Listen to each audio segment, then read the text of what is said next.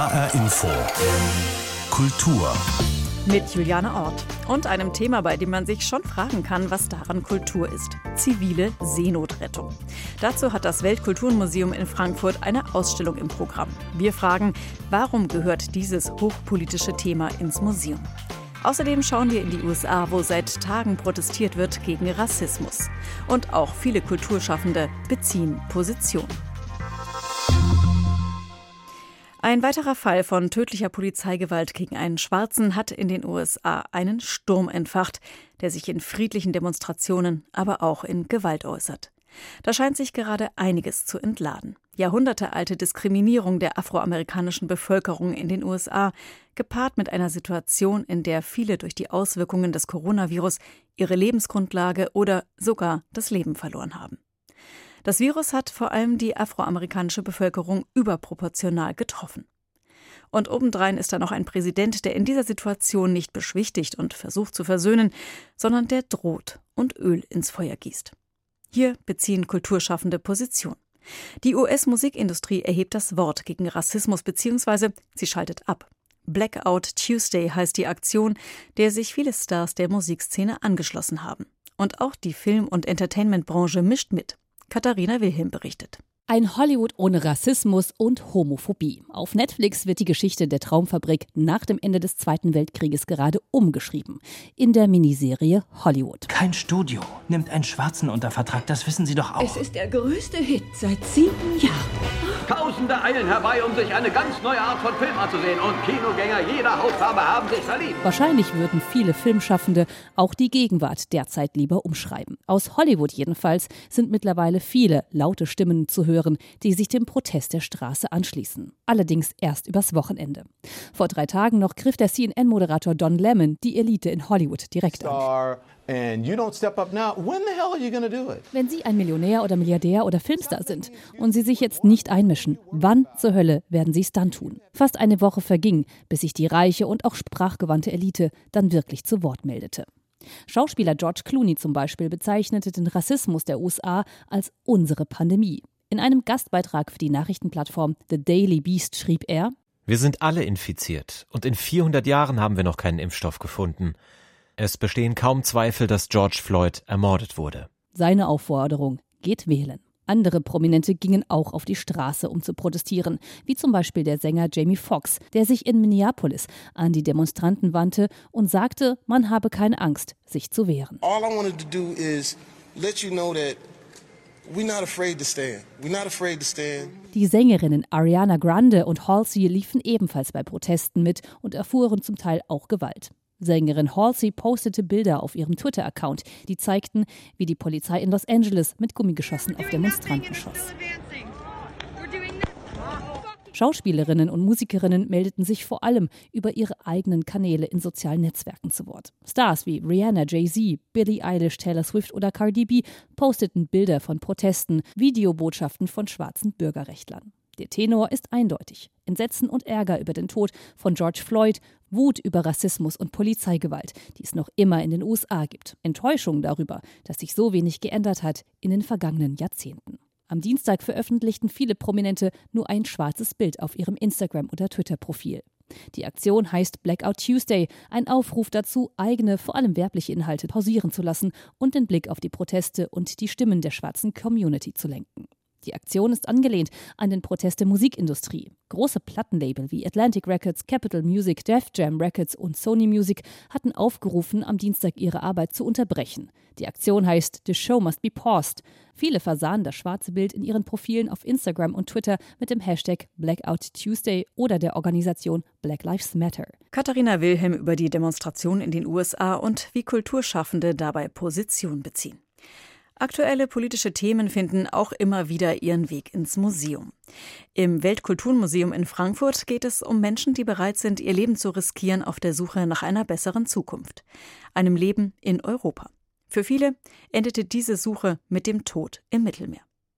Seitdem die staatliche Aktion Mare Nostrum die Menschen vor dem Ertrinken gerettet hatte, eingestellt wurde, sind einige Hilfsorganisationen gegründet worden und haben auf eigene Faust Menschen aus dem Mittelmeer gerettet so wie der Verein Sea-Watch, den es inzwischen seit fünf Jahren gibt. Nach eigenen Angaben war Sea-Watch in diesem Zeitraum an der Rettung von rund 37.000 Menschen beteiligt. Das Frankfurter Weltkulturmuseum widmet Sea-Watch und der zivilen Seenotrettung eine Ausstellung mit Fotos und Videos. Jan Tussing hat sie sich angesehen. Der Oscar-nominierte Dokumentarfilm Lifeboat erzählt die Geschichte einer Rettungsoperation von ertrinkenden Menschen im Mittelmeer. Regisseur Sky Fitzgerald drehte Lifeboat 24 Meilen vor der Küste Libyens. Am zweiten und dritten Tag der Rettungsoperation sah er über 3000 Menschen, die auf sinkenden Booten trieben, und er musste sich entscheiden, helfen oder drehen. Do you film someone drowning or do you put your camera down Lifeboat ist einer der Filme in der Ausstellung über die zivile Seenotrettung im Frankfurter Weltkulturenmuseum. Mit Filmen, Fotos und persönlichen Aufzeichnungen versuchen die Kuratorinnen auf die humanitäre Tragödie an Europas Außengrenzen aufmerksam zu machen. Die zivile Seenotrettung ist eine Reaktion auf das Versagen Europas an der südlichen europäischen Außengrenze. Jelka Kretschmer arbeitet seit zwei Jahren als Aktivistin Vollzeit für die Organisation Sea-Watch. Für das Weltkulturenmuseum hat sie zusammen mit Leonie Neumann die Ausstellung konzipiert und kuratiert. Das Versagen Europas kristallisiert sich in dem aktiven Sterbenlassen von Menschen und die zivile Seenotrettung setzt sich zusammen aus diversesten internationalen Aktivistinnen, die sich dagegen entscheiden, Menschen sterben zu lassen. Vor fünf Jahren wurde der Verein Sea-Watch in Deutschland von Harald Höppner gegründet, um geflüchtete Menschen im Mittelmeer vor dem Ertrinken zu retten. Der junge Deutsche kaufte einen alten Fischkutter, den er Sea-Watch taufte, um Menschen aus dem Wasser zu fischen. Denn die Europäische Union hatte ihr Hilfsprogramm eingestellt. Seitdem geraten die mutigen ehrenamtlichen Seenotretter immer wieder in die Schlagzeilen, denn ihre Hilfe ist unerwünscht, sagt Jelka Kretschmer.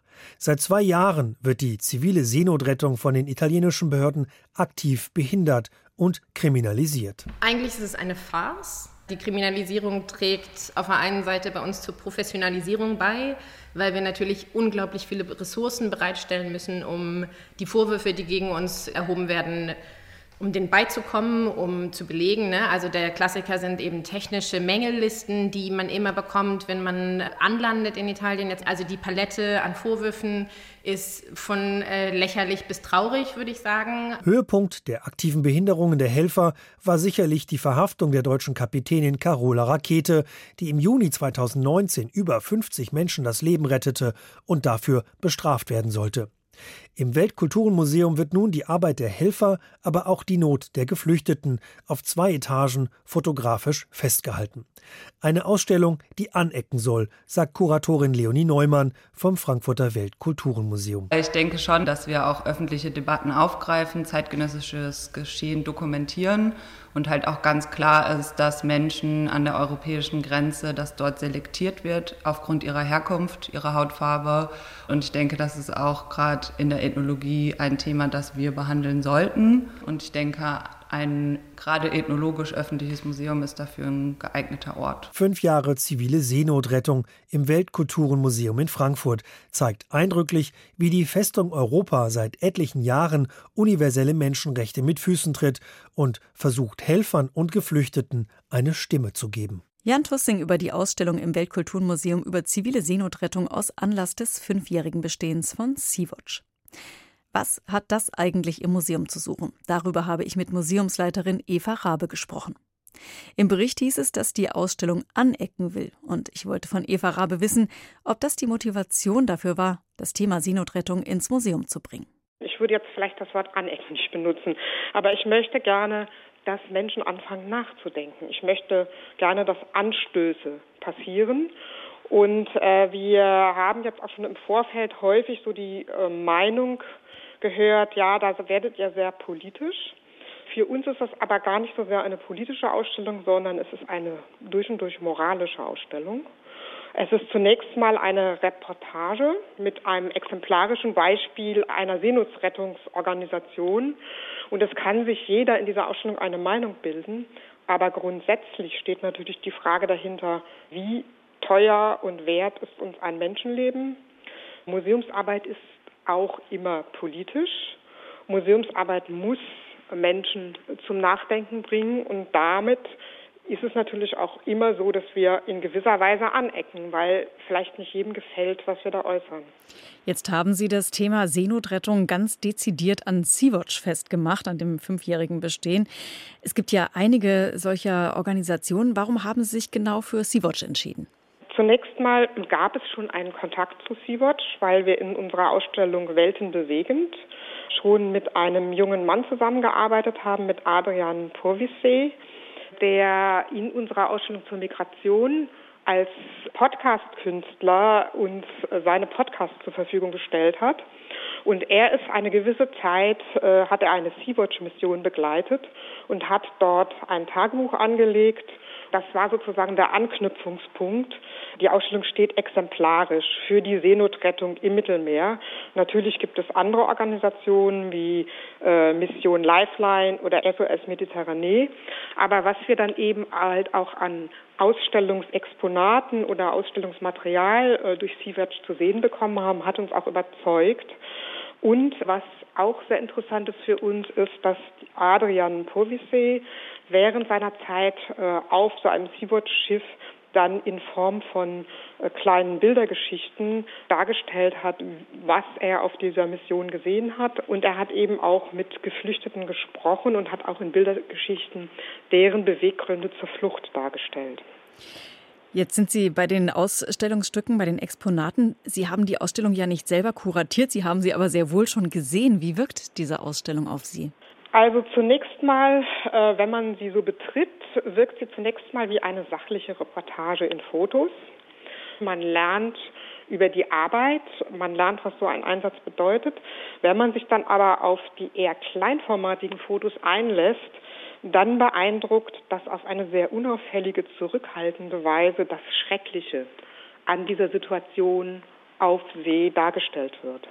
Es gibt zum Beispiel Bilder, die überfüllte Boote zeigen, die zeigen, wie Menschen schon halb unter Wasser gedrückt sind. Es gibt auch Bilder von einer Leichenbergung und all das ist aber auf eine sehr zurückhaltende Weise fotografisch dargestellt. Es ist nicht überdramatisiert und es zieht einen so langsam in dieses Geschehen herein und bringt einen zum Nachdenken. Gibt es da etwas bei den Exponaten, was Sie ganz besonders beeindruckt hat, was so bei Ihnen im Gedächtnis haften geblieben ist? Ja, es gibt in einem der oberen Räume gibt es ein fiktives Monument, es ist für jeden verloren gegangenen Menschen bei einem bestimmten Bootsunglück eine fiktive Todesanzeige an die Wand gebracht und das Ganze wird untermalt von einem Gesang, sozusagen einem Lamento, das ein Geflüchteter auf seine Situation gedichtet und vertont hat. Und das beeindruckt sehr, weil in jeder dieser fiktiven Todesanzeigen wird eine Aussage über den ertrunkenen Menschen gemacht. Es waren Menschen, die hatten Angehörige, die hatten äh, liebe Menschen, die jetzt um sie trauern. Es waren Persönlichkeiten mit bestimmten Charaktereigenschaften. Und äh, das ist ja eigentlich das, was wichtig ist, dass wir darüber nachdenken, nicht einfach nur über die Situation, äh, über ist es richtig oder falsch, so viele Geflüchtete zu retten, sie nach Europa zu holen, sondern wir müssen uns einfach klar machen, dass es individuelle Menschen sind, die ein Recht auf Leben und ein Recht auf sicheres Leben haben. Und jeder muss sich fragen, was ist uns ein Menschenleben wert? Und das, was wir für uns selbst fordern, nämlich ein sicheres Leben, müssen wir das nicht auch anderen zugestehen. Die Kunst, die Kultur ist oft auch politisch, das hatten wir vorhin schon mal kurz angesprochen. In dieser Ausstellung beziehen Sie ja ganz klar Position. Warum machen Sie das? Also verlassen Sie da nicht auch so die nötige Neutralität, weil letztlich bieten Sie ja auch politischen Aktivisten da eine Plattform. Ist das nicht auch ein bisschen heikel? Ich empfinde es nicht als heikel, weil diese Ausstellung auch einen sehr sachlichen Rahmen hat. Es ist auch durchaus eine sachliche Reportage, die jeder zunächst erstmal sehen kann und sich dann seine eigene Meinung bilden kann. Natürlich setzen wir damit auch ein Statement, aber wir sind eigentlich in keiner Ausstellung völlig unpolitisch. Museumsarbeit ist politisch, mal ist sie lauter, mal leiser, mal wird das gar nicht so wahrgenommen, weil das Geschehen nicht unsere Lebensrealität in Europa berührt. Und mal wird es umso stärker wahrgenommen, weil es eben ganz, ganz stark das betrifft, was uns gerade hier in Europa bewegt. Das schreit ja aber auch schon fast danach, dass es dann eben auch einen Platz für diese Diskussionen geben muss. Haben Sie das mit einbezogen? Haben Sie das mit eingeplant?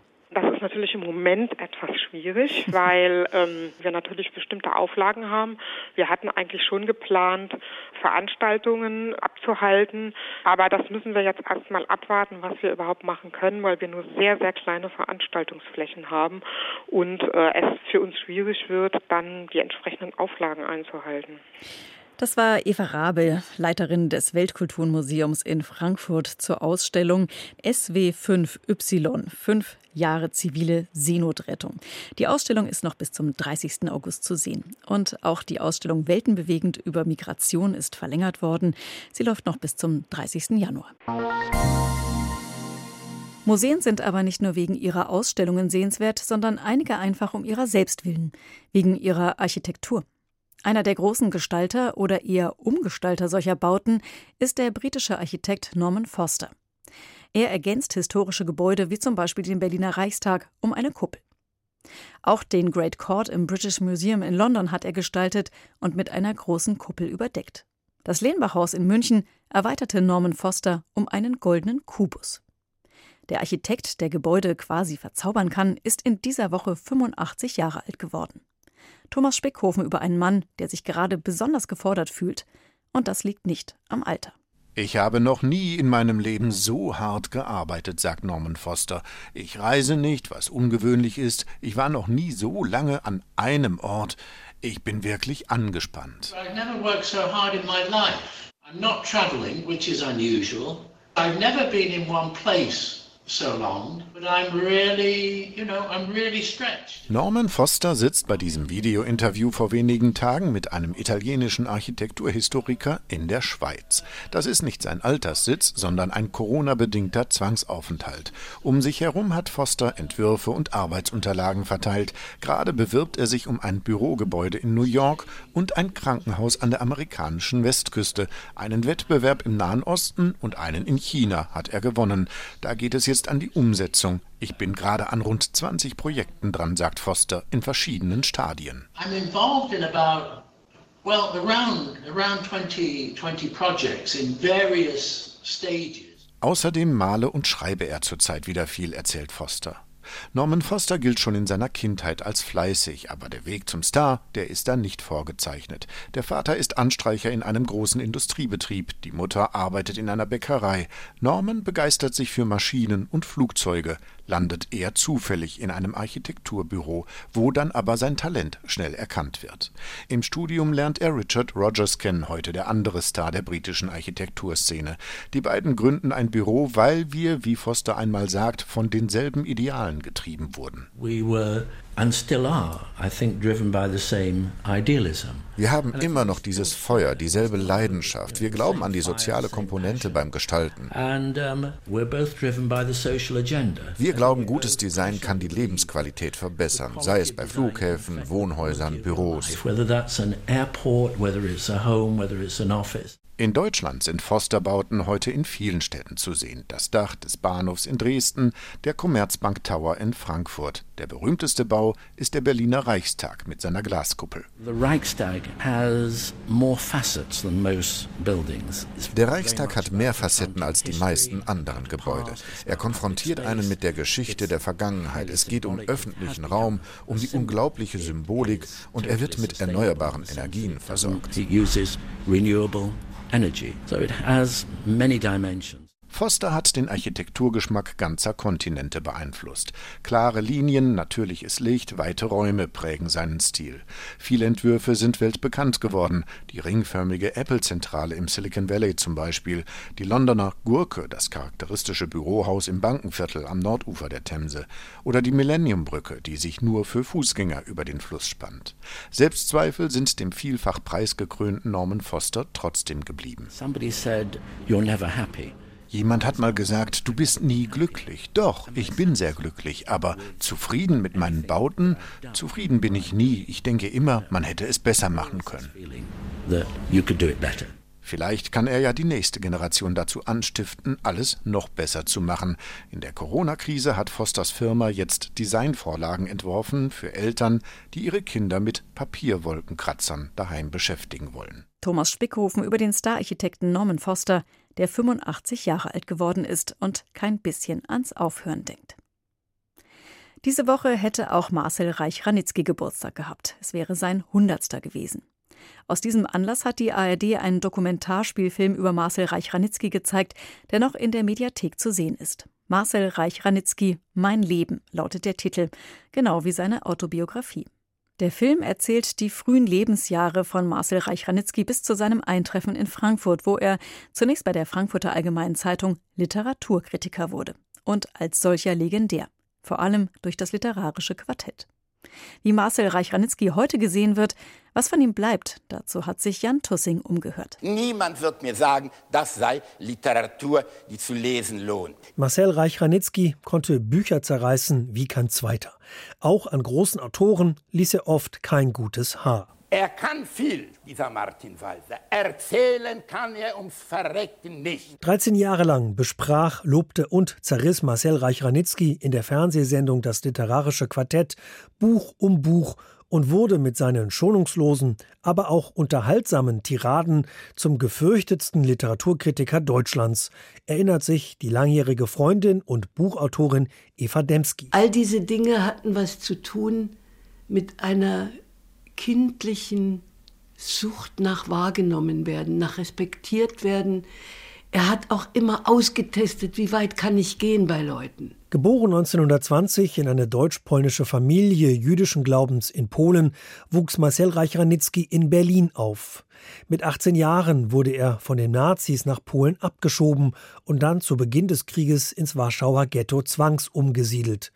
Dort überlebte Reich-Ranitzky mit seiner Frau Toscha das Grauen nur knapp und entschied sich aber dennoch 1958 in das Land der Täter zurückzugehen, nach Frankfurt. Dort lernte er die Journalistin Eva Demski kennen. Es haben ja so viele Leute so fürchterlichen Schiss vor ihm gehabt. Ich nie. Von Anfang an nicht. Aber wenn er merkte, dass jemand so klappert vor Angst, der sein erstes Gespräch zum Beispiel mit ihm macht, da war er dann ganz nachsichtig. Das erlebte der damals junge Journalist Volker Weidermann als Redakteur der Frankfurter Allgemeinen Zeitung. Dort war Marcel Reich-Ranitzky zum Leiter der Literaturredaktion aufgestiegen und sein Ruf eilte ihm voraus. Da gab es wirklich keinen Unterschied zwischen dem Fernsehreich Ranitzky und dem wirklichen. Diese Präsenz war absolut raumfüllend und ich musste mir hatte mich schon gut vorbereitet, innerlich auch gewappnet, aber trotzdem zitterte ich doch irgendwie am ganzen Leib wie Espenlaub vor Angst und Respekt. Ab dem Sommer 1988 erscheint Reich Ranitzky dann im Fernsehen zur Primetime. Mit dem literarischen Quartett im ZDF lockt der Literaturkritiker mit dem leichten Sprachfehler im Schnitt 900.000 Menschen vor die Glotze. Die sehen zu, wie er machtvoll richtet, über Bucherfolg und Autorenschicksal, erinnert sich Volker Weidermann. Später, wo er so mächtig war, hat er tatsächlich entscheiden können, dieses Buch bleibt und dieses Buch nicht. Das war ja schon eine ungeheuerliche Macht. Und am Ende hat er ja dem Land und den Deutschen, die ihn aus dem Land geworfen haben und ihn umbringen wollten, hat er schließlich sogar den Kanon gebracht. Das war ja eines seiner letzten großen Momente, wo er, der polnische Jude, entschieden hat, das ist die deutsche Literatur, die bleiben soll. Das war ja sein Triumph. Und ja, im Grunde ist er auch am Ende ein Richter gewesen. Richter oder Literaturpapst. An Marcel Reich-Ranitzky schieden sich die Geister, nicht zuletzt nach seinem unbarmherzigen Verriss von Günter Grass Roman Ein weites Feld 1995. Reich Ranitzky konnte unbequem sein, ungerecht und auch anmaßend. Aber ihm gelang etwas, was vor ihm keiner geschafft hatte, nämlich Literatur ins Zentrum der Unterhaltung zu rücken. Dank Reich Ranitzky wurde über deutsche Literatur so viel und so leidenschaftlich diskutiert wie nie zuvor. Bis heute, findet Eva Demski. Für die Frankfurter Autorin ist sein Erbe allerdings etwas ganz anderes. Das wichtigste Vermächtnis was man, glaube ich, immer wieder lesen kann, ist mein Leben. Sein Buch, seine Lebensgeschichte, die ist auf ihre Weise auch in 100 Jahren noch spannend und vielleicht nie wirklich nachvollziehbar. Eva Demski mit einem Lesetipp im Bericht von Jan Tussing über den Literaturkritiker Marcel Reich-Ranitzky, der in dieser Woche 100 Jahre alt geworden wäre. Und das war HR Info Kultur. Den Podcast zur Sendung gibt es in der ARD Audiothek und unter hrinforadio.de.